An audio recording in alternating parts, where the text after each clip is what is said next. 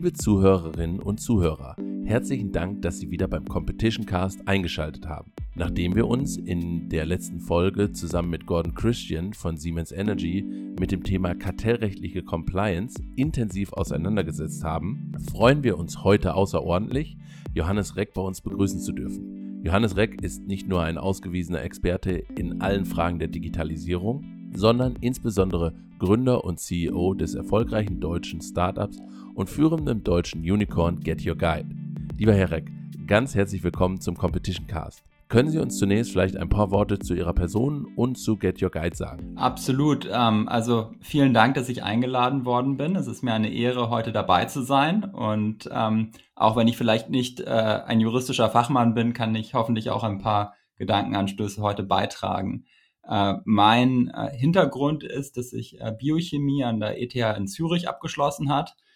Äh, das ist natürlich jetzt vor allem in der Corona-Pandemie ein relevanter Abschluss gewesen. Allerdings bin danach in ein äh, Feld gegangen, das momentan sehr stark betroffen ist, und zwar den Tourismus und habe dort mit Get Your Guide den heute weltweiten Marktführer im Bereich Ausflüge, Aktivitäten und Erlebnisse aufgebaut.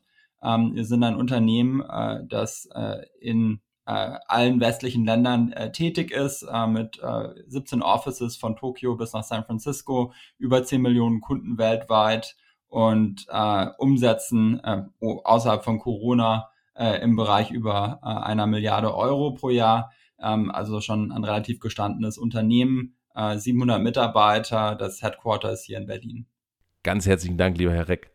Dann möchte ich auch direkt das Wort an unseren Gastgeber Manuel Nagel übergeben und wünsche viel Spaß. Prima, allerbesten Dank, Herr Konrad, und allerbesten Dank insbesondere auch dir, Johannes, dass du dir heute die Zeit nimmst, als äh, Gast in unserem Competition Cast zu sprechen. Wir freuen uns auch insbesondere darüber, ähm, dass wir mit dir das erste Mal, äh, soweit ich das überblicke, einen wirklich astreinen und waschechten Unternehmer bei uns begrüßen dürfen, der aus der ja äh, für uns durchaus maßgeblichen unternehmerischen Brille uns ein wenig über seine Erlebnisse mit ähm, staatlicher Ordnungspolitik, Regulierung und auch Kartellrecht berichten kann. Und ähm, dann würde ich direkt mal loslegen und entsprechend mit einer ordnungspolitischen Frage beginnen.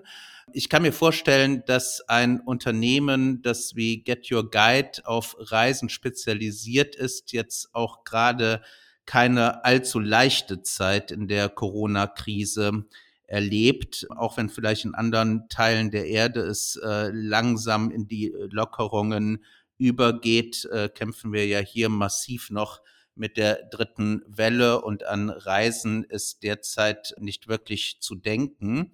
Und in dem Zusammenhang, wir erleben das Ganze jetzt äh, leider Gottes schon äh, länger als ein Jahr, wollte ich dich fragen, was sind deine Erfahrungen beziehungsweise was ist deine Meinung zum staatlichen Agieren in dieser Krise? Hat der Staat es in dieser Pandemie, also insbesondere der deutsche Staat, geschafft, eine richtige Balance zwischen dem Gesundheitsschutz einerseits und der Freiheit von Wirtschaft und Wettbewerb andererseits zu finden. Hätte der Staat klügere, innovativere, insbesondere ähm, digitale Lösungen entwickeln und fördern sollen, um mit der Pandemie äh, besser klarzukommen? Also äh, Stichwort ähm, die ähm, ja mehr oder weniger wirkungslose Corona-App und das damit verbundene Versagen ähm, staatlicherseits einerseits äh, verglichen mit der wohl durchaus erfolgreicheren äh, Luca-App, äh, hinter der ja unter anderem äh, Smudo steckt, also ähm, was dann aus der privaten Wirtschaft kommt, andererseits und ähm, zuletzt äh, ist vielleicht die deutsche Bürokratie und ein falsches Verständnis äh, von Datenschutz äh, ähm, aus deiner Sicht äh, ein Hemmschuh bei der Pandemiebekämpfung? Ja, ähm, das sind viele Fragen in einer. Ich werde mal probieren, ja. hier ein bisschen äh, auszuklamüsern.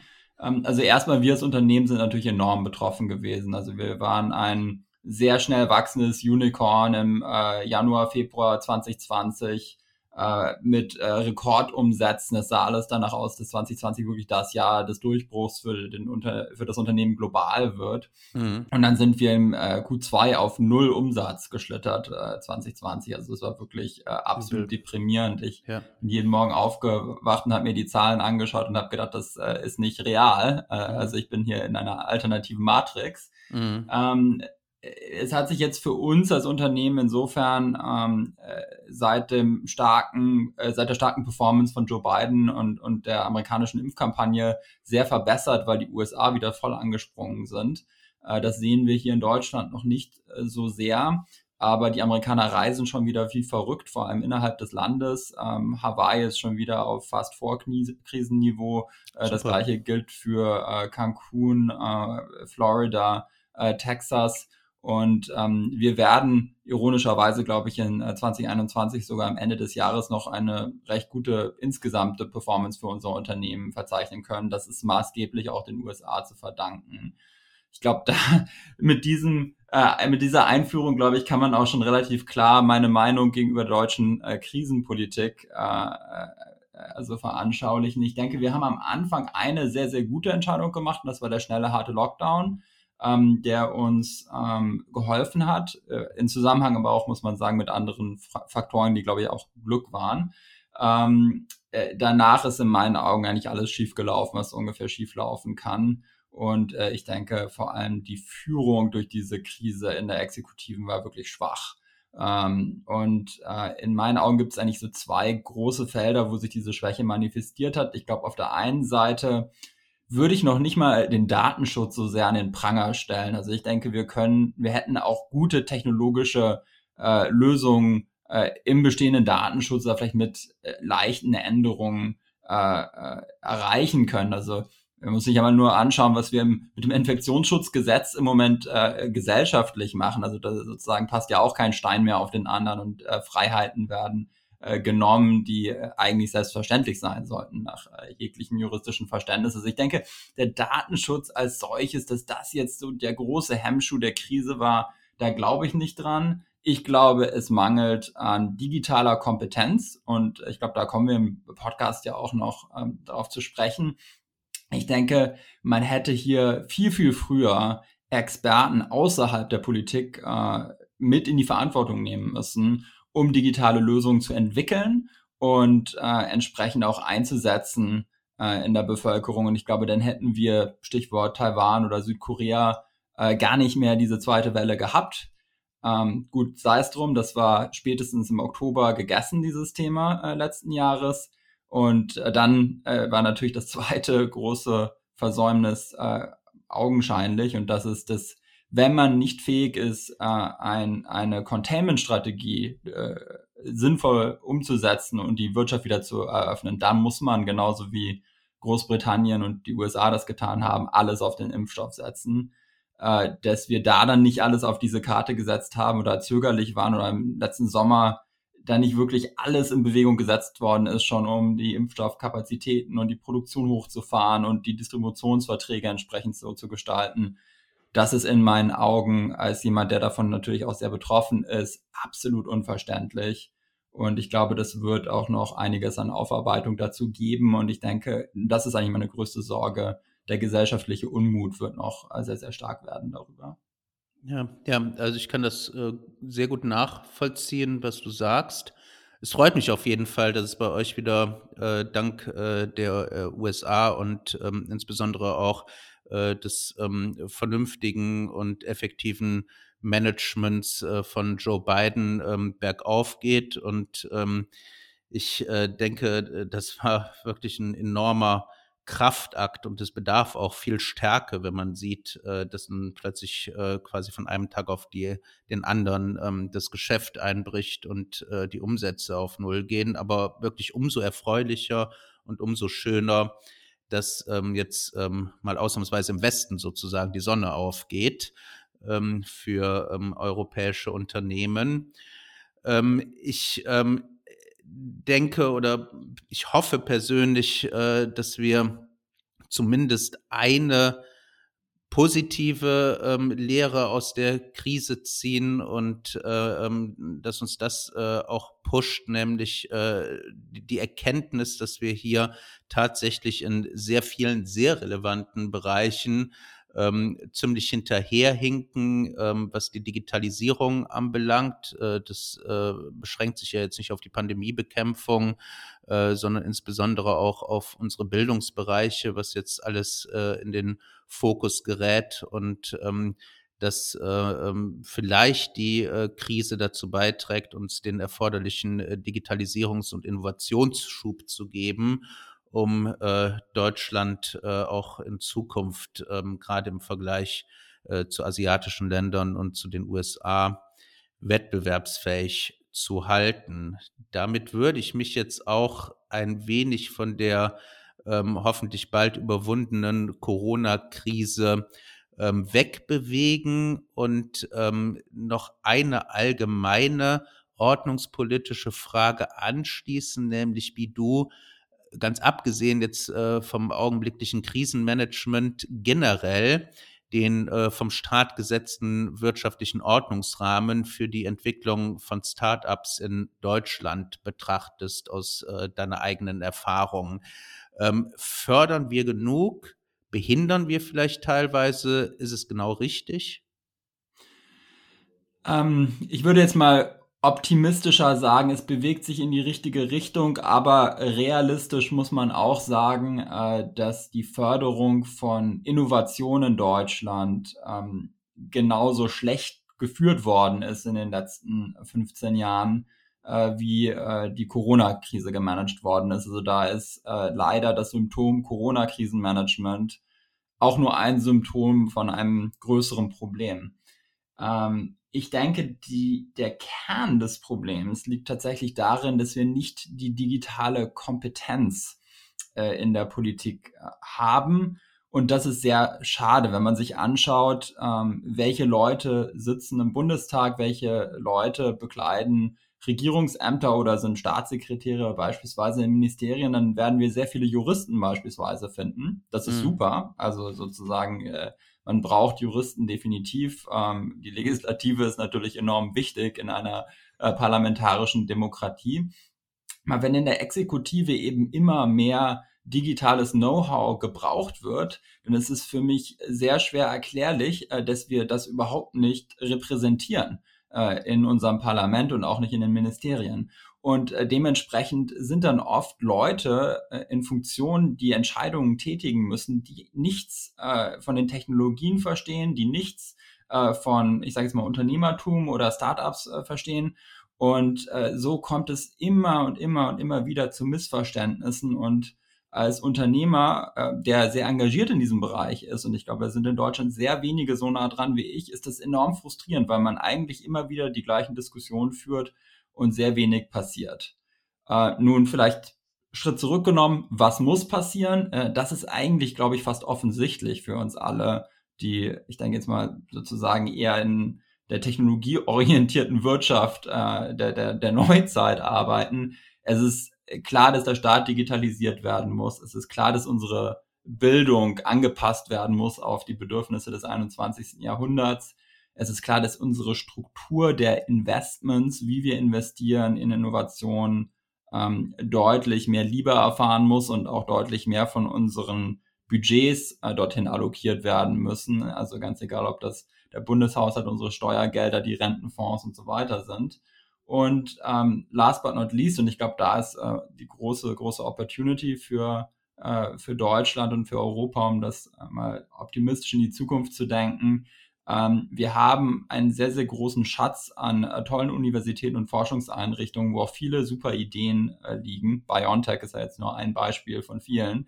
Wir müssen diesen Forschungstransfer jetzt stärker nutzen und ummünzen in Produkte. Ich denke gerade im Bereich Biologie, wo ich ja ähm, äh, damals abgeschlossen habe, oder Klimatechnologie sind das zwei super Bereiche und äh, müssen äh, schauen, dass wir die Brücke eben von unserer Forschung hin in äh, in Produkte äh, jetzt besser schlagen, das finanzieren und dann, und da sind wir hier beim Podcast, auch über faire Wettbewerbsbedingungen äh, in den verschiedenen Bereichen, egal ob das Technologie ist, ähm, oder ob das auch Klima ist, müssen wir herstellen und müssen dadurch dann wieder wirklich große Unternehmen hier in Deutschland aufbauen. Ich glaube, dieses Mindset, dass wir das können, äh, das müssen wir äh, jetzt wirklich äh, uns wieder aneignen.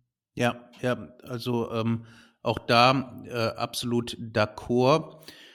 Und ähm, ich glaube auch die beiden großen Zukunfts- und Wachstumsthemen sind Digitalisierung und Nachhaltigkeit, ähm, Umweltschutz, Klimaschutz.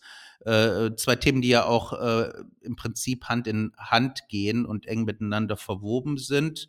Und äh, damit kommen wir jetzt auch zum eigentlichen Kernthema des Podcasts, natürlich auch die großen Themen im Kartellrecht sind. Also ähm, die gegenwärtige äh, Diskussion gerade auf europäischer Ebene äh, dreht sich stark darum, es gab auch eine ähm, Konsultation durch die Europäische Kommission, wie das Kartellrecht äh, den Green New Deal unterstützen kann, ähm, wie wir auch im Kartellrecht Nachhaltigkeitsgesichtspunkte äh, wettbewerblich berücksichtigen können. Und das andere Thema ist natürlich äh, ganz klar die Digitalisierung.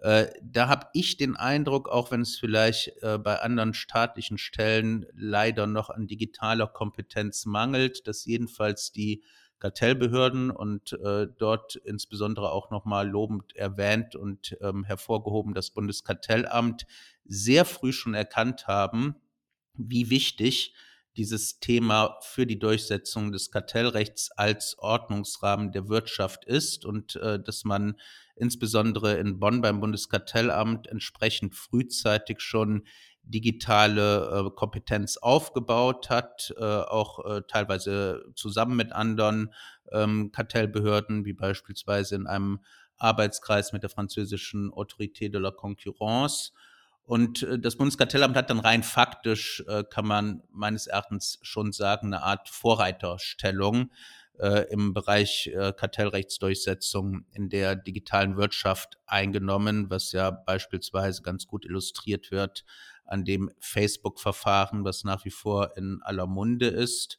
Und mittlerweile hat auch der Gesetzgeber mit dem sogenannten GWB Digitalisierungsgesetz, das äh, Anfang dieses Jahres dann in Kraft getreten ist, die zehnte GWB-Novelle, ähm, reagiert. Und das wäre für mich jetzt so das nächste Thema, was ich äh, gerne ein bisschen mit dir diskutieren möchte die große Innovation oder der große Wurf dieses GWB-Digitalisierungsgesetzes ist aus Sicht vieler Beobachter eine, ja, ich würde sagen, kartellrechtsnahe, nicht unbedingt klassisch kartellrechtliche äh, Regulierung großer Internetplattformen. Also insbesondere, wenn das natürlich auch nicht wortwörtlich so gesagt wird, aber insbesondere gerichtet auf GAFA, Google, Amazon, Facebook, ähm, Apple. Ähm, die Europäische Kommission hat nachgezogen äh, mit dem sogenannten Digital Markets Act, äh, der derzeit äh, noch diskutiert wird. Beide Regelungen sind im Prinzip sehr ähnlich. Ähm, Adressaten sind sogenannte Gatekeeper, so im Digital Markets Act, beziehungsweise ähm, Unternehmen, die in Netzwerkmärkten tätig sind, beziehungsweise in mehrseitigen Plattformmärkten und denen eine überragende marktübergreifende Bedeutung für den Wettbewerb zukommt. Und jetzt ist es so, dass die Behörde, also das Bundeskartellamt, eine solche überragende marktübergreifende Bedeutung für den Wettbewerb hinsichtlich bestimmter Unternehmen, sprich GAFA, feststellen kann. Ein erstes Verfahren läuft bereits gegen Facebook. Und dann sind enumerativ bestimmte Verhaltensweisen aufgelistet, die das Bundeskartellamt dann diesen Unternehmen untersagen kann. Ähm, das ist beispielsweise die Selbstbevorzugung. Also äh, wir, kennen das aus äh, ähm, dem Google Shopping Case der Europäischen Kommission, äh, dass Google in der allgemeinen Suchmaschine dann bei den Trefferergebnissen immer die eigene vertikale, also die Shopping-Suchmaschine bevorzugt hat ähm, eine andere Verhaltensweise, die das äh, Bundeskartellamt dann künftig äh, beziehungsweise aktuell schon untersagen kann, ähm, ist äh, die ähm, Behinderung von Wettbewerbern durch Gatekeeper. Also da ist so ein Klassiker die Vorinstallation eigener Angebote. In den 90ern hatte das ähm, Microsoft mit dem Media Player auf Windows gemacht. Heutzutage vielleicht die Bindung an bestimmte Absatzkanäle, also dass bestimmte Abonnements äh, von ähm, Apps ausschließlich äh, dann über einen bestimmten App Store abgeschlossen werden dürfen. Die Übertragung bestehender Marktmacht auf benachbarte Märkte, ähm, Erschwerung von Interoperabilität von Produkten, Portabilität von Daten und so weiter und so fort ähm, sind noch weitere Verhaltensweisen. Ziel des Ganzen ist auf jeden Fall ähm, insbesondere auch die Wettbewerber dieser Großen zu schützen. Und da kommen dann wiederum innovative Startups mit rein. Es soll halt insbesondere auch verhindert werden, dass ähm, hier Marktzutritt erschwert wird durch behindernde Praktiken seitens der Großen. Die Frage an dich, denkst du, dass das wirklich Wettbewerb fördern kann durch Startups? Äh, ähm, denkst du, dass das Anreize auch geben kann, äh, neue Unternehmen zu gründen, um in Märkte einzudringen? Äh, oder bist du eher der Auffassung, dass vielleicht Regulierung da das falsche Mittel ist? Also absolut bin ich der Überzeugung, dass äh, das GWB und auch diese Novelle äh, zwingend erforderlich äh, für die Innovationskraft äh, in Deutschland ähm, und eben der Digital Markets Act in, in, der EU in Europa sind. Wir als Deutschland leider zu klein sind mittlerweile, um e eben diesen globalen äh, Oligopolen äh, äh eben beizukommen. Ähm, ich denke absolut, dass all diese Themen enorm äh, wichtig sind. Man muss sehen, dass auf der einen Seite natürlich die Gründung neuer äh, innovativer Unternehmen und auch die Finanzierung sichergestellt werden muss. Und die kann nur sichergestellt werden, wenn der Investor auch weiß, dass es irgendwo eine Sicherheit gegenüber diesen übermächtigen äh, Unternehmen gibt. Und ich kann dir ganz ehrlich sagen, in Europa war einer der größten Bedenkenpunkte bei der Finanzierung von Get Your Guide immer Google und Googles Rolle in der Reisebranche. In den USA ist man da ein bisschen entspannter damit, ähm, weil man äh, den Oligopolen dann doch wieder nicht so viel Kompetenz beimisst, wie das bei uns ist. Aber ähm, das ist sicherlich beim Investment immer eine ganz, ganz äh, klare äh, Bedrohung. Und auf der anderen Seite äh, hast du natürlich äh, dann auch die Tatsache, dass wenn mal Unternehmen groß werden und wirklich ein tolles Geschäftsmodell äh, haben, dass dann natürlich diese großen Oligopole auch kommen und einen Teil davon haben wollen. Ich gebe jetzt ein ganz konkretes Beispiel. Ähm, äh, Apple hat natürlich äh, dann plötzlich mit seinem eigenen Music Player ein anderes Verständnis von fairem Wettbewerb im App Store als äh, Spotify, die äh, da das äh, Konkurrenzprodukt als App anbieten. Ähm, Facebook hat äh, ein anderes Interesse vielleicht als äh, einige E-Commerce-Shop-Betreiber, äh, die über Facebook Werbung schalten. Und äh, die Reisebranche, darüber können wir jetzt gleich noch reden, ist ja natürlich der Vorreiter gewesen ähm, im, im Punkto äh, im, im Streit äh, mit, mit Google, äh, wie genau die Werbeeinblendung sein sollte und wann, wo welche Brand auftaucht und wann eben Google auch nicht mehr eingreifen kann in die Interaktion mit äh, dem Kunden. Und ich denke, diese Fragestellungen sind immanent wichtig, um äh, das digitale Wettbewerbsfeld zu sortieren und auch äh, sinnvoll zu gestalten.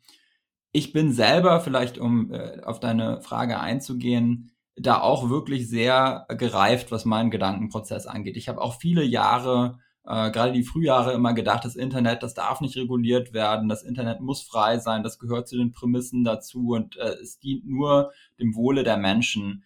Äh, ich denke, wir müssen jetzt mittlerweile äh, mit der Polarisierung der Gesellschaft, mit äh, den Problemen, die Social Media uns auch aufgezeigt äh, hat, äh, mit der, der enormen Marktmacht von äh, vertikal integrierten Plattformen wie beispielsweise Google, wir müssen jetzt Lösungen finden. Und ich denke, das ist nicht trivial, aber ähm, ich bin eigentlich sehr stolz drauf, was Europa in diesem Bereich macht. Ja, ja, sehr spannend, das mal aus ähm, deiner unternehmerischen Perspektive, ähm, gerade natürlich auch als Wettbewerber der Großen zu hören. Und ähm, ich, ich gebe dir auch recht, es ist über die Wirtschaftsordnung, über die Wettbewerbsordnung hinaus hat es natürlich eine immense gesellschaftliche Dimension. Äh, der BGH hat im Eilverfahren in der Facebook-Entscheidung ähm, ja quasi eine Grundrechtsbindung, eine unmittelbare, kann man fast sagen, Grundrechtsbindung äh, dieser ähm, großen Unternehmen festgestellt. Äh, bislang äh, kannten wir jetzt ja zumindest unmittelbar nur ähm, äh, gegenüber dem Staat. Äh, ähm, äh, klar ist hier das Einfallstor auch wiederum die Generalklausel und die Interessenabwägung in der kartellrechtlichen Missbrauchskontrolle.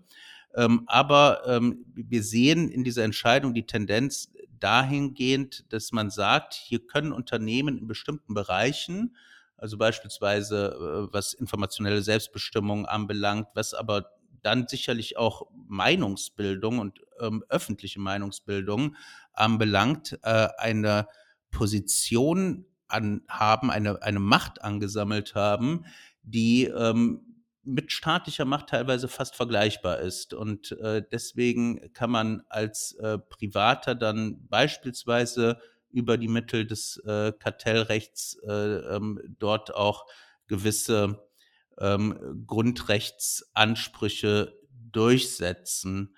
Oh, ähm, wenn ich da anknüpfen ja, kann, also ich gerne. denke, weit, weit, weit über die staatliche Macht und Kompetenz mittlerweile hinausgeht. Also stell dir mal vor, also nur als Gedankenexperiment, wir hätten das Corona-Management Amazon und Google übertragen, äh, da wären wir in Deutschland heute in einer ganz anderen äh, Sphäre. Wir haben vorhin, äh, vorhin über den Datenschutz gesprochen. Äh, Google hat alle relevanten Daten, die es braucht, um uns zu schützen. Alle. Also alles, worüber wir uns äh, unterhalten haben, es steht Google zur Verfügung. Ähm, Amazon hat jegliche Logistik äh, mittlerweile bei Weitem übertroffen, die wir jemals aufbauen könnten mit, mit Staatshand. Also da sind wir schon längst angekommen. Also ich glaube, das ist auch ganz wichtig zu realisieren. Und äh, vielleicht mal aus der Praxis gesprochen, weil die meisten Leute sehen das gar nicht so klar, äh, weil eben nicht äh, überall auch Google oder Amazon oder Facebook draufsteht, wo es drin ist. Ähm, Chrome hatte vor zehn Jahren kaum Marktanteile, wurde, glaube ich, ungefähr vor einer Dekade gegründet, ist heute der beherrschende Browser. Wir hatten ja damals den Internet Explorer Case äh, mit Microsoft, das ist wirklich äh, Pipifax mittlerweile äh, mhm. im Gegensatz zur Durchdringung von Chrome. Ähm, natürlich auch geschuldet dessen, dass das äh, weit führende, auch in Deutschland weit führende Betriebssystem auf Smartphones Android ist. Ähm, gleichzeitig ist Google auch äh, bei der Smartphone-Herstellung mittlerweile mit dabei mit den Google Pixel Phones. Gut, die haben jetzt keine marktbeherrschende Stellung, aber das zeigt nur, wie integriert diese Konzerne mittlerweile sind und wie holistisch äh, sie denken. In Suche, da müssen wir uns nicht drüber unterhalten, da ist Google sowieso ein Monopolist. Äh, bei Maps ist genau das Gleiche, wo es übrigens ein europäisches Unternehmen früher gab, namens TomTom, die geführt haben. Die wurden da natürlich durch ein freies Produkt von Google komplett aus dem Markt gedrängt.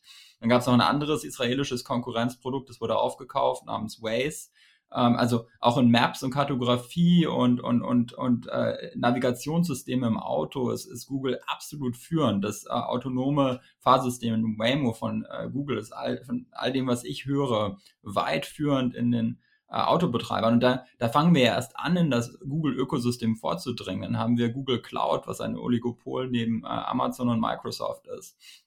Äh, wir haben äh, die ganzen Algorithmen zum maschinellen Lernen, die äh, probieren eben besser äh, eben Kunden zu verstehen und auch ihnen besser äh, Produkte anzubieten. Wir haben Google Home, äh, wo man, äh, wo man äh, quasi genauso wie Alexa ein Produkt zu Hause hat. Das ist das zweitmächtigste Produkt neben Alexa, die Nest-Fernsteuerung und so weiter und so fort. Also wir haben ein Konvolut an Dienstleistungen, die sich mittlerweile um diese Kernsuchmaschinenfunktionalität herum aufgebaut haben und äh, Google hebt natürlich sehr, sehr intelligent Synergien zwischen diesen Bereichen. Genau das Gleiche äh, passiert bei den sozialen Medien, bei Facebook oder im Shopping-Bereich bei, äh, bei Amazon. Und ähm, ich werfe auch keinem dieser Unternehmen in irgendeiner Form vor, dass sie äh, schlechte Absichten hätten äh, die machen, was total logisch ist und was ich in deren äh, Schuhen auch machen würde. Und das ist ihre Marktmacht weiter ausbauen, in neue Verticals reinzugehen und äh, dort Profite abzuschöpfen. Ähm, das Problem ist eben, dass am Ende von Sicht des Kunden, und das ist ja der Kern des Kartellrechts, äh, hier langfristig nichts Gutes entsteht, weil wir wissen immer, äh, dass es, wenn, äh, wenn es eine zu hohe Konzentration in einem Markt auf wenige Spieler gibt, dass dann mittelfristig der Service und auch der Preis äh, sich verändern wird. Und äh, das Argument heute ist natürlich immer von, von Google, Amazon und Facebook, ähm, dass sie ja die Produkte alle umsonst äh, äh, anbieten würden. Aber das kann ich natürlich aus der Praxis als Marktteilnehmer, der das Ganze finanziert. Also Google nimmt ja 90 Prozent äh, ihrer Umsätze, glaube ich, oder 80 Prozent ihrer Umsätze äh, kommen ja aus den Kern-Google-Werbedienstleistungen, also YouTube, Search und so weiter. Ähm, äh, da sind, ist das natürlich mit eingepreist am Ende für den Kunden in den Produkten, die wir bewerben auf diesen Plattformen. Also äh, das heißt, es ist nicht äh, umsonst, auch wenn jetzt der Price Tag nicht beim, beim Eingang steht. Also man bezahlt nicht, um ins Kaufhaus reinzugehen, aber in den Waren, für die Waren bezahlt man natürlich und da sind natürlich die Leistungen äh, mit drin. Und ich glaube, dass es äh, nicht förderlich ist, äh, in Zukunft äh, so eine hohe Konzentration zu haben. Und ich glaube, es wird auch wirklich Innovation unterbinden. Mhm. Mhm. Es ist wirklich sehr spannend, das aus deiner Wettbewerber ähm, äh, und vielleicht teilweise auch Werbekunden ähm, Perspektive zu hören. Ähm, ich muss aber trotzdem an der Stelle auch einmal eine Lanze brechen für die Großen, äh, also ähm, beispielsweise Google. Ähm, klar, gerade diese ähm, marktübergreifenden Aktivitäten und dann äh, die entsprechenden Möglichkeiten, Erkenntnisse und Daten zusammenzuführen, um neue innovative Dienstleistungen anzubieten, vermitteln natürlich auf der einen Seite Macht, die ähm, je nachdem, wie man sie ausübt, auch ein Potenzial hat, gefährlich zu werden. Andererseits ähm, führt es natürlich zu ähm, ganz großartigen Innovationen und äh, entsprechenden Vorteilen für die Verbraucher. Also Stichwort Pandemiebekämpfung. Äh, 2015 war es, glaube ich, als ich das erste Mal hörte, also vor sechs Jahren, dass Google dazu in der Lage ist, die Ausbreitung von Grippewellen vorherzusehen und quasi ein, zwei Wochen bevor die Grippewelle dann tatsächlich äh, in den jeweiligen Regionen in den USA war es, glaube ich, angekommen ist, äh, das äh, schon äh, zu prophezeien anhand äh, der ähm, Suchergebnisse, dass halt bestimmte Symptome ähm, und äh, ähm, äh, dann aber auch später bestimmte Arten von Medikamenten ähm, äh, gehäuft auftraten. Und wenn eine bestimmte äh, prozentuale Häufung in bestimmten Regionen äh, vorlag, wusste man, okay, es kommt langsam an und in ein, zwei Wochen werden wir dann eine ordentliche Grippewelle haben. Sowas ist dann natürlich ähm, auch äh, wirtschaftlich äh, betrachtet, ähm, kann es äh, sehr, sehr vorteilhaft äh, sein, indem äh, knappe Medikamente dann effizient allokiert werden können und äh, vorher die ähm, Apotheken und äh, gegebenenfalls Drogerien schon entsprechend ausgestattet werden können. Also von dem Hintergrund es ist so ein zweischneidiges Schwert, äh, wage ich zu behaupten. Und ähm, ich meine auch, dass es vielleicht gewisse Märkte gibt. Äh, wir Kartellrechtler und auch die Wettbewerbsökonomen sprechen da von natürlichen Monopolen, die gegebenenfalls sogar effizienter laufen, wenn sie nur von einem Unternehmen beackert werden, das dann natürlich gewissen Verhaltensregeln unterworfen werden muss, um die Markt Marktmacht nicht äh, zu hebeln in benachbarte Märkte äh, oder sonstigen Missbrauch zu betreiben. Aber ähm, gerade im Bereich Suchmaschinen äh, ähm, kann ich mir durchaus vorstellen, dass äh, das Wettbewerb, äh, wir, wir kennen das ja aus den ähm, aus den Anfangszeiten des Internets, als äh, Alta Vista und Yahoo so die großen Suchmaschinen waren, dass da es vielleicht effizienter tatsächlich ist, wenn wir einen Anbieter haben, äh, der über die entsprechenden Algorithmen verfügt äh, und äh, auf entsprechender Datengrundlage die immer weiter verfeinern kann. Aber ähm, ich, ich glaube, es ist ein, ein weites Feld, was wir da aufmachen. Absolut, aber vielleicht um das zu simplifizieren, ich bin ja kein, kein, kein Jurist, aber ähm, jetzt aus, aus der Praxis gesprochen, erst einmal vollkommene Übereinstimmung des äh, Google, über die hatten wir gerade gesprochen, und auch Amazon und äh, Facebook und äh, Apple natürlich hervorragende Unternehmen sind, die Unfassbares geleistet haben, auch Vorbilder alle für mich als Unternehmer. Das steht komplett außer Frage. Also ich glaube, man muss auf der einen Seite diese Leistung der Unternehmen ein bisschen ausklammern gegenüber jetzt der Regulierung, die stattfinden muss, um die nächsten GAFAs äh, eben auch wachsen zu lassen. Ähm, ich glaube, dass, äh, dass, dass es natürlich über eine kürzere Zeitleiste äh, mit solchen Monopolen, gerade wenn sie wachstumsorientiert noch sind, dass es da nicht die gleichen Probleme geben wird äh, wie in der Zukunft. Also man muss sich das mal so vorstellen, ähm, äh, alle Autobahnen und alle äh, Mauthäuser und alle äh, Waschstraßen und alle äh, Tankstellen würden äh, BMW äh, gehören beispielsweise und auch alle anderen äh, OEMs würden BMW gehören. Dann ist das ungefähr sozusagen die Suchmaschineninfrastruktur im Reisebereich von Google ähm, dann ist es natürlich über eine Zeit lang alles okay. Aber die Frage ist halt, wie können wir langfristig in so einem System als neuer OEM, äh, Stichwort Get Your Guide, dann erfolgreich sein, wenn alles andere von einem direkten Konkurrenten bis nicht nur sozusagen äh, angemietet, sondern besessen wird. Ne? Und ähm, ich glaube, da muss man dann eben schauen, dass diese Bündelung der äh, verschiedenen äh, Aufgaben, die Google im Internet äh, hat, langfristig, glaube ich, nicht im Interesse des Kunden ist, äh, der, weil der Kunde ja äh, diesen Wettbewerb will. Ich gebe mal ein ganz klares Beispiel dafür. Ähm, während der Corona-Krise, als die erste Welle gekommen ist, ähm, haben wir äh, also viele 10 Millionen Euro an Refunds an unsere Kunden rausgegeben. Google wollte natürlich gleichzeitig vollkommen die Werbeleistung haben, wollte aber keinen kein Customer Service oder sowas für die Kunden natürlich bereitstellen. Das ist nicht Teil ihres Geschäftsmodells, weil das niedriger margig ist als ihr hochmargiges äh, Advertisement-Modell. Gleichzeitig wollen sie aber natürlich die Daten, um möglichst viel von der Transaktion auf der Plattform darzustellen um äh, den Kunden möglichst stark äh, und möglichst lang in ihrem Ökosystem zu lassen. Also da gibt es diesen inhärenten Interessenskonflikt zwischen hohen Margen, die diese Tech-Unternehmen haben können, und der Besetzung von mehr Markt und gleichzeitig dem Outsourcing mehr oder weniger von der Arbeit, die dann nicht so angenehm ist, aber die von den Kunden ja gemacht werden muss, an, an andere Unternehmen.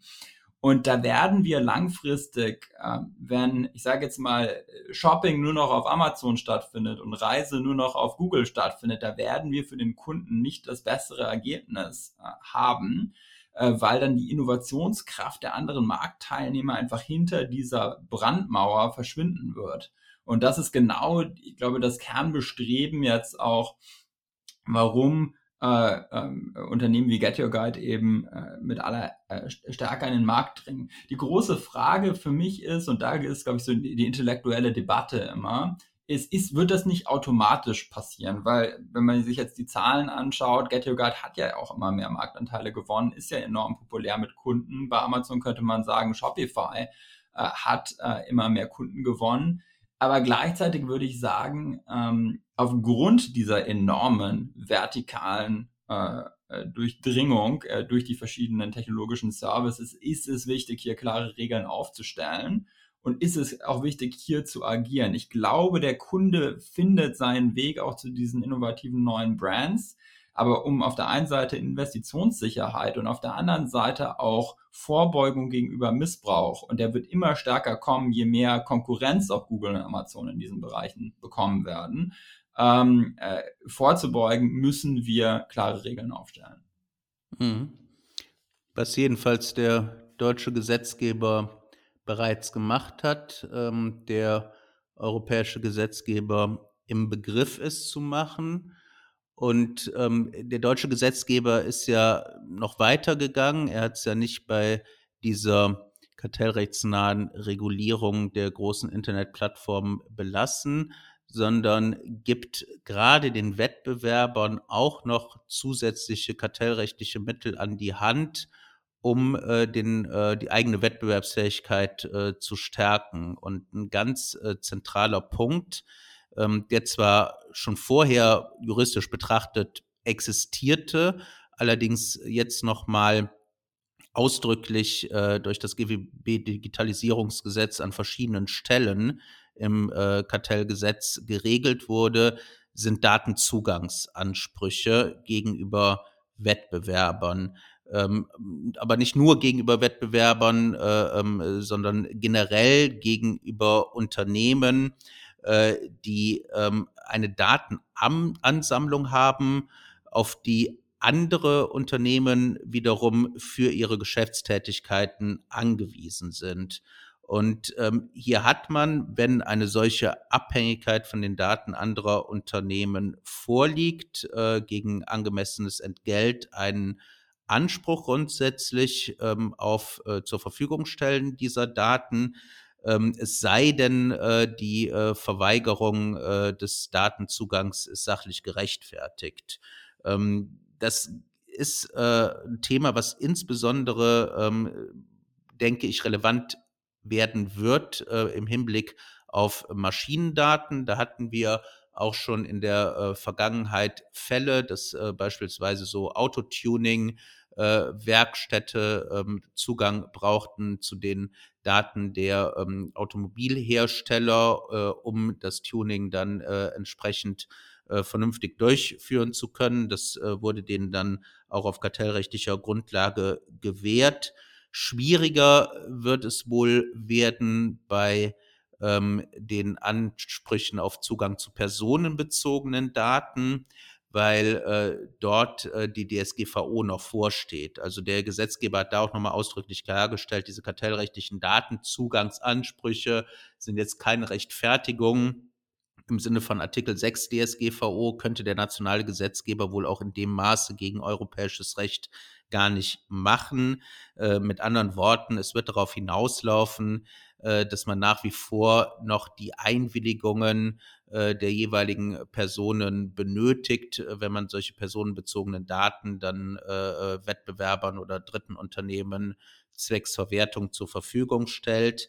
Ich kann mir aber vorstellen, dass es sich so in die Richtung entwickeln wird, dass ähm, die Datenportabilität, äh, die äh, ja in der DSGVO schon angelegt ist, nochmal hier mit Hilfe des Kartellrechts stärker durchgesetzt wird. Dass also beispielsweise, ähm, ja, ich nehme als Beispiel das soziale Netzwerk, ähm, es mir ähm, nahtlos ermöglichen muss, äh, ähm, meine gesamte Datensammlung, äh, die es von mir hat, äh, gegebenenfalls auch aus Drittquellen, dann bei einem Wechsel zu einem anderen sozialen Netzwerk mitnehmen zu können.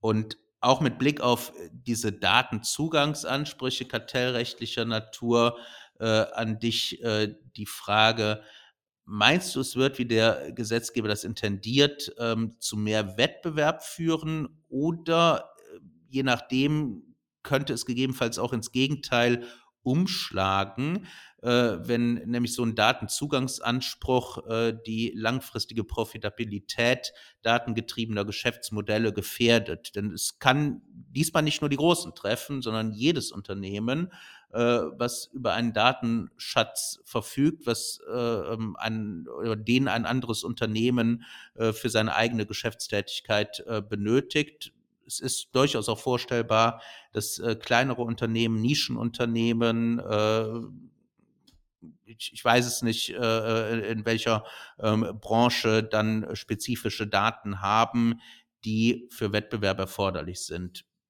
Wie würdest du das beurteilen, ähm, als gerade auch in deiner Position vom Start-up kommend äh, nun zu einem äh, äh führenden weltweiten Anbieter ähm, sich entwickelt habend?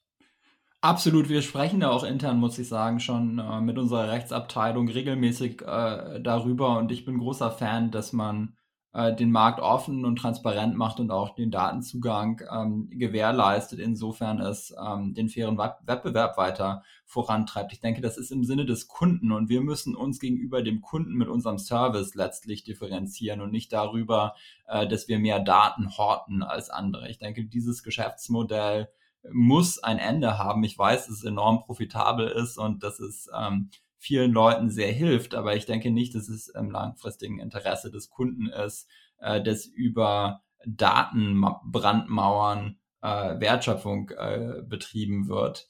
Ähm, ein ganz konkretes Beispiel von Get Your Guide. Wir hatten gerade über Google Maps gesprochen. Das ist ein Service, den benutzen wir alle jeden Tag. Google Maps sammelt natürlich auch jede Menge Daten über lokale Anbieter, Restaurants, Touranbieter, Attraktionen, Museen, hat die Reviews, hat äh, die Öffnungszeiten, weiß ganz genau, wann da wie viele Leute sind. Das sind alles Daten, die sind hyper relevant für Get Your Guide. Wir haben keinen Zugriff darauf über die Google Maps API.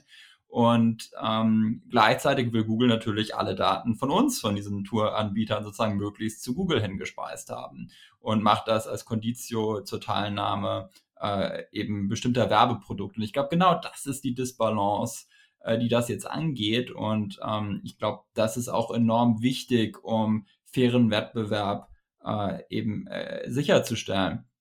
Mir ist es vollkommen bewusst, dass im nächsten Schritt das vielleicht auch äh, Get Your Guide treffen könnte. Übrigens auch das Self-Preferencing, was wir vorhin angesprochen hatten, ähm, wenn man eben äh, vielleicht seine Eigenprodukte, wir haben auch eine Eigenmarke Get Your Guide Originals, ähm, eben gegenüber anderen Produkten des Marktplatzes ähm, im direkten Wettbewerb hat.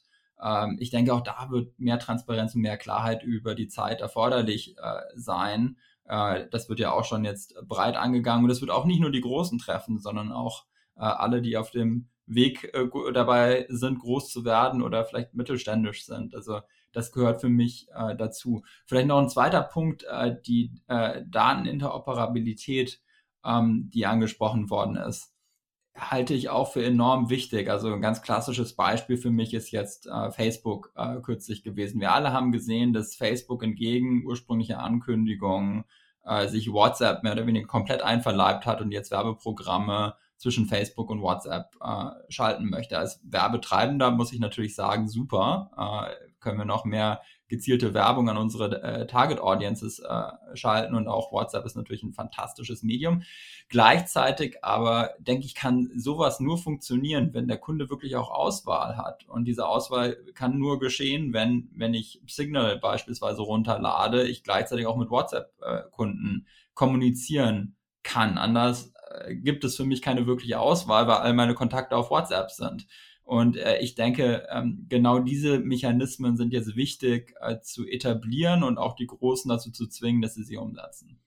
Ja, das, das wird spannend. Das ähm, ist sicherlich auch eine der Intentionen dieses äh, Paragraph 19a, ähm, was äh, die Interoperabilität von Messenger-Diensten anbelangt. Also ähm, dann wirklich das mal zu sehen, äh, ähm, falls dazu kommen sollte, dass man äh, dann, äh, ich sag mal, einfach von iMessage äh, äh zu WhatsApp schicken kann und umgekehrt und äh, ähm, äh, dort wirklich dann äh, ähm, ja keine keine Closed Shops mehr existieren, auch von Facebook Messenger dann äh, ähm, entsprechend kommunizieren kann. Also das das wird sicherlich, wenn die Behörden sowas mal aufgreifen sollten, eine spannende ähm, Entwicklung sein, äh, die ähm, ja unser Kommunikationsverhalten vielleicht noch mal äh, in einigen Punkten deutlich ändern kann, äh, indem wir selbst dann dazu in der Lage sein werden, je nachdem vernünft, äh, verschiedene Apps äh, und Plattformen miteinander zu verbinden.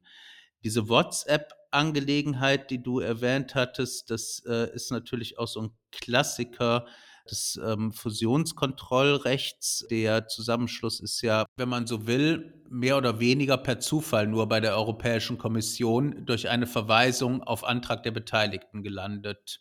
WhatsApp ähm, selbst äh, hat äh, seinerzeit die ähm, relevanten Umsatzschwellen für die europäische Fusionskontrolle nicht gerissen, was ja bei vielen dieser digitalen Startups ähm, der Fall ist, wenn die die Strategie verfolgen, zunächst einmal ähm, weder durch äh, Entgelte noch durch Werbung zu monetarisieren, sondern in einer gewissen Anlaufphase ähm, Netzwerkeffekte der User aufzubauen oder aber Daten anzusammeln, um auf der Grundlage noch bessere äh, Algorithmen entwickeln zu können und mithin auch die Dienste verfeinern zu können. Äh, die, dieses Aufkaufen solcher ja, Startups, die ein hohes Wettbewerbspotenzial haben, aber anfangs noch relativ geringe Umsätze, äh, bezeichnen wir gerne auch als Killer Acquisitions ähm, im Kartellrecht. Ähm, das äh, betrifft ähm, auch, ich sag mal, eher ähm, äh, analoge Dienste wie äh, beispielsweise ähm, Fernbusunternehmen, die dann äh, durch äh, Flixbooks äh, ähm, aufgekauft wurden, ähm, Essenslieferdienste ähm, werden genannt, äh, die durch äh, Takeaway.com aufgekauft wurden. Und der Umgang mit diesen Killer Acquisitions ähm, ist äh, nach wie vor ein sehr wichtiges und viel diskutiertes äh, Thema in der Kartellrechtswelt.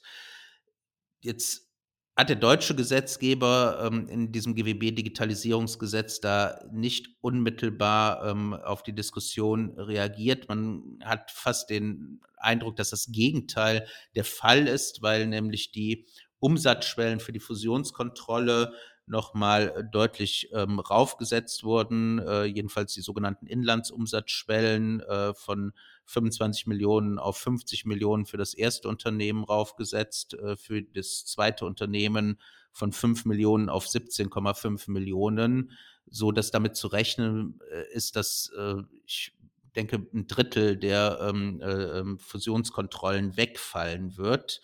Und ähm, der deutsche Gesetzgeber hatte schon zuvor zusätzliche äh, Transaktionswertschwelle eingeführt, um äh, solche Killer Acquisitions äh, dann kontrollieren zu können, wenn also der, der Umsatz des Zielunternehmens sehr gering ist. Ähm, aber auch da haben wir einen hohen Transaktionswert, bei dem das Ganze erst greift, nämlich 400 Millionen Euro. Und ähm, auch äh, da geht natürlich den, dem behördlichen Kontrollraster ähm, einiges durch.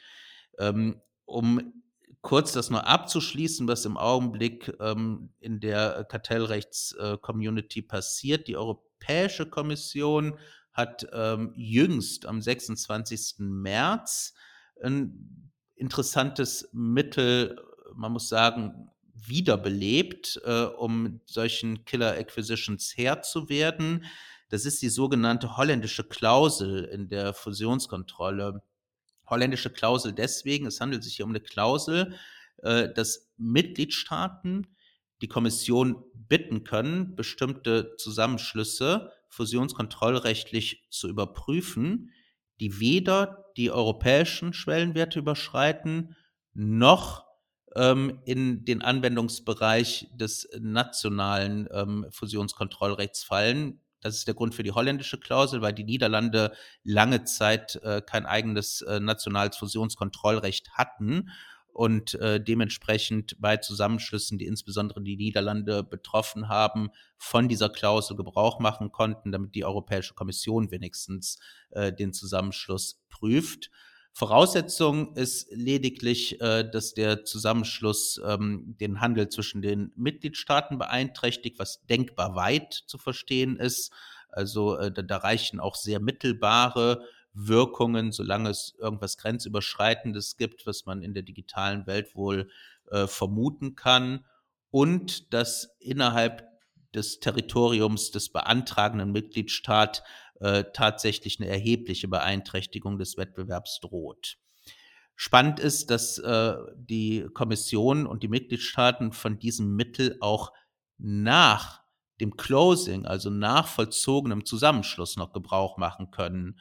Die Kommission sagt zwar grundsätzlich, äh, ähm, sollte es äh, nicht länger als sechs Monate her sein, äh, dass der Zusammenschluss vollzogen wurde. Danach könnte es je nachdem äh, ähm, unverhältnismäßig sein, den aufzugreifen. Aber je nachdem, wenn man erst später davon Kenntnis bekommt oder wenn der Zusammenschluss ähm, als besonders gefährdend angesehen wird, soll auch jenseits dieser sechs Monate das Ganze durch die Kommission aufgegriffen werden können, mit natürlich dem Risiko, dass bereits vollzogene Zusammenschlüsse dann wieder entflochten werden, mit allen damit einhergehenden wirtschaftlichen und rechtlichen Komplikationen.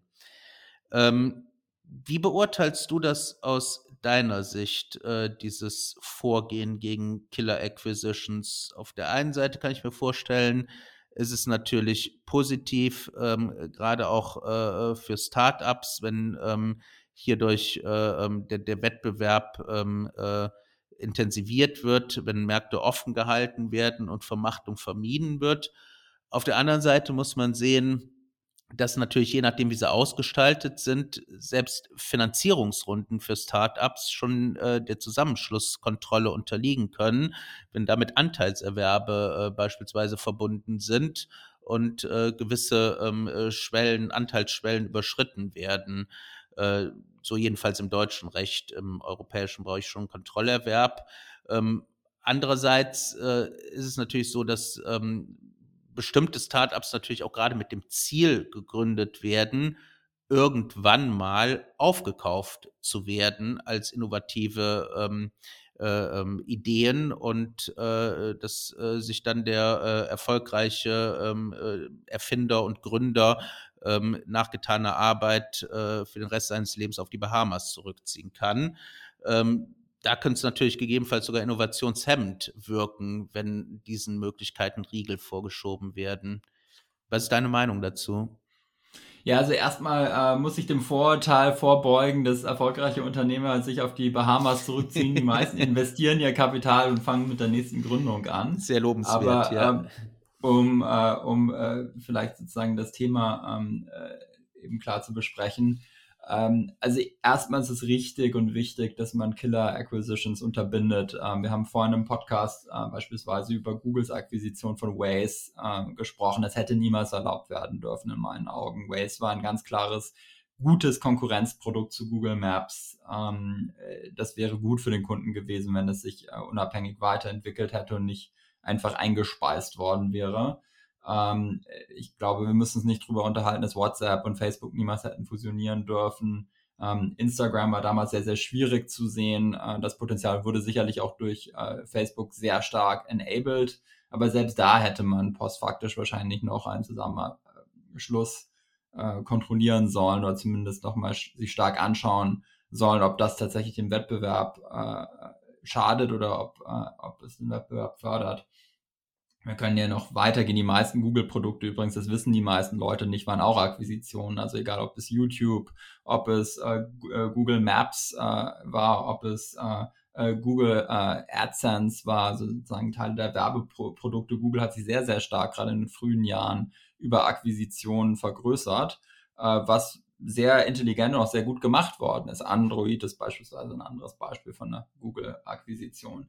Also in meinen Augen ähm, hat vor allem das amerikanische Kartellamt da komplett geschlafen über eine sehr, sehr lange Zeit. Und äh, dies ist nicht förderlich äh, für den Wettbewerb gewesen. Ganz im Gegenteil, es hat die Konzentration überhaupt erst zugelassen. Ähm, es ist wichtig und richtig, dass wir da jetzt äh, zugreifen. Ich denke, man muss fairerweise sagen, dass ein Übernahmewert von 400 Millionen Euro, auch wenn sich das hoch anhört, ähm, für den Laien, denke denk ich, schon realistisch ist. Man sollte jetzt nicht jede kleine Akquisition überprüfen. Ich denke, das ist auch nicht äh, notwendig. Mhm. Äh, aber ich denke, bei den großen muss man nicht nur prüfen, sondern auch handeln. Und das ist das, was mir bis jetzt eigentlich gefehlt hat, ist die Durchsetzung äh, eben auch manchmal so einer Untersagung. Ähm, jetzt haben wir das erste Mal das übrigens in den USA gesehen, dass das passiert ist, äh, gar nicht äh, bei einem der, der ganz großen bekannten Gaffers, sondern ähm, bei einer Akquise von äh, Visa, von einem jungen Unternehmen namens Plate, die äh, finanzielle Infrastruktur äh, darstellen. Ja. Äh, die USA haben da jetzt, glaube ich, gelernt und was sie wollen, ist, dass es eben nicht im Fintech-Bereich, der im Moment enorm gut läuft und wo es sehr, sehr viel Wettbewerb gibt, viele junge Unternehmen, enorm viel Investitionen, da wollen sie eben nicht diese Monopolisierung wieder haben, wie sie das im Consumer Tech Bereich hatten und haben das deswegen auch untersagt ich denke, wir gehen da jetzt den richtigen Weg. Wir müssen den konsequent weitergehen. Okay, prima. So, man verliert fast die ähm, Zeit aus den Augen. Äh, so spannend äh, und interessant ist es mit dir zu sprechen. Äh, nur da selbige ähm, mittlerweile schon sehr ähm, fortgeschritten ist, äh, würde ich dich abschließend äh, nochmal um ein Wrap-up aus äh, deiner Sicht äh, bitten. Sehr gerne. Also wir haben ja, äh, Manuel, über, über äh, diverse Themen gesprochen heute im Podcast, sowohl was die deutsche Ordnungspolitik als auch eben den Wettbewerbsrahmen angeht. Also ich denke, erstmal für Deutschland ist mein ganz klares Wrap-up. wir müssen jetzt diese Krise nutzen, um die Reformen in unserem Land äh, zu tätigen, die überfällig sind und gleichzeitig vor allem auch die Exekutive zu stärken, so dass wir in eine digitale und nachhaltige Zukunft starten können. Äh, das äh, fängt bei der Digitalisierung des Staates an und geht über die Bildung bis hin eben zu den Investitionen, die wir tätigen. Ähm, und was das Wettbewerbsthema angeht, denke ich, ist es auch ein ganz klares wichtiges Thema. Es ist ein wichtiger Werkzeugkasten, den wir jetzt weiter aufbauen müssen. Ich denke, es ist in äh, Deutschland und der EU ein großer Vorteil, dass wir da schon so eine entwickelte Legislative und so viele schlaue Köpfe wie dich und hoffentlich viele Hörer des Podcasts haben, äh, die sich in diesem Thema gut auskennen. Und ähm, für mich sind da eigentlich so im Wrap-up äh, die wichtigsten Themen. Wir müssen es schaffen, dass äh, Self-Preferencing und die Synergiehebelung der großen Plattformen aufhört. Wir müssen äh, äh, Datenzugang äh, gewährleisten. Wir müssen Interoperabilität äh, gewährleisten. Und äh, last but not least müssen wir definitiv auch dafür sorgen, dass ähm, eben die Killer Acquisitions oder diese Acquisitions, die eben die Marktmacht ausdehnen und Wettbewerb unterbinden, dass die auch konsequent äh, nicht mehr stattfinden und äh, dass der ähm, Staat hier auch oder das Kartellamt äh, im Spezifischen auch schnell agieren kann und solche Dinge schnell korrigieren kann. Ich glaube, das ist im Wettbewerbsrecht des heutigen Tages wirklich fast das Wichtigste, dass es nicht mehr Jahre dauert, sondern dass man wirklich schnell agiert, äh, da die digitale Zeit einfach schneller und äh, auch deutlich agiler ist, äh, als das vielleicht noch äh, vor 25 Jahren der Fall gewesen ist. Absolut. Also äh, da, da sprichst du das Kernthema an. Ähm, äh, die, die Kartellbehörden dürfen nicht mehr der Entwicklung hinterherhinken und insbesondere die kartellbehördlichen Entscheidungen ähm, wenn man mal die Facebook-Saga äh, anguckt, im Eilverfahren äh, zum BGH und wieder zurück, im Hauptsacheverfahren, äh, dann äh, vom ORG Düsseldorf, äh, der Gestalt angehalten, dass man es ähm, nach Luxemburg zum EuGH schickt. Äh, ähm, keine Ahnung, in welcher Form es dann aus Luxemburg zurückkommt. scheint mir aber äh, fast sicher, dass es dann vom äh, OLG wieder zum BGH geht und so weiter und so fort. Und ähm, natürlich ist es wichtig, dass wir hier einen effektiven Rechtsschutz haben und dass alle Beteiligten auch die Möglichkeit haben, durch die Instanzen zu gehen. Andererseits ähm, sind das natürlich äh, sehr umfangreiche ähm, Verfahren, die auch äh, behördlicherseits und ähm, später dann auch äh, vor den Gerichten ähm, entsprechende ähm, Zeit in Anspruch nehmen, entsprechende personelle Ressourcen bündeln. Und da muss man wirklich sehen, wie können wir es noch zeiteffizienter gestalten. Und zu guter Letzt auch, ähm, äh, wie können wir hier das äh, personelle Staffing äh, so ausgestalten, dass insbesondere auch die Kartellbehörden äh, genug versierte Leute haben und das sind nicht nur Ökonomen und Juristen, das sind dann sicherlich auch äh, ähm, Softwareingenieure und IT-Experten, die mit äh, solchen Themen umgehen können. Ich nehme aus dem Gespräch mit dir, was wirklich super war und ähm, mega spannend mit, dass ich mir wünsche, dass Deutschland mehr Unternehmer hat wie du, die wirklich mit Herzblut Unternehmer sind, die den Wettbewerb nicht fürchten, sondern im Gegenteil sich nicht nur dem Wettbewerb stellen, sondern äh, Wettbewerb als ähm, äh, Inspiration empfinden und äh, ähm, sich im Wettbewerb erfolgreich mit anderen und äh, insbesondere auch mit den großen messen möchten. Äh, naturgemäß, äh, äh, das ist klar, da haben wir verschiedene ähm, äh, Positionen und Situationen, äh, sehe ich die Rolle der Großen, insbesondere auch der Gaffers in vielerlei Hinsicht äh, deutlich weniger kritisch und deutlich positiver und äh, ähm, äh, sehe auch die vielen Effizienzen und wettbewerbsfördernden Wirkungen, äh, die von den Aktivitäten auch vielleicht in einigen Bereichen mächtiger Unternehmen ausgehen. Aber ähm, ich äh, bin wirklich ganz begeistert, äh, dass wir ähm, in Deutschland noch ein so äh, zukunftsge äh, zukunftsgerichtetes Unternehmertum ähm, äh, in Personen wie dir haben und äh, möchte dir und deinen Mitarbeitern und ähm, auch Get Your Guide alles Beste für die Zukunft und viel Erfolg wünschen und äh, hoffe stark, dass diese positive Welle ähm, aus den USA jetzt so schnell wie möglich, äh, ähm, hoffentlich schon im Sommer, nach äh, Europa und Deutschland überschwappt und ihr euren Höhenflug fortsetzen könnt. Ganz herzlichen Dank, lieber Johannes. Und ähm, auch bei unseren Zuhörerinnen und Zuhörern möchte ich mich ganz herzlich fürs Einschalten bedanken und würde mich sehr freuen, wenn Sie auch das nächste Mal wieder bei unserem Competition Cast dabei sind. Danke sehr. Danke vielmals.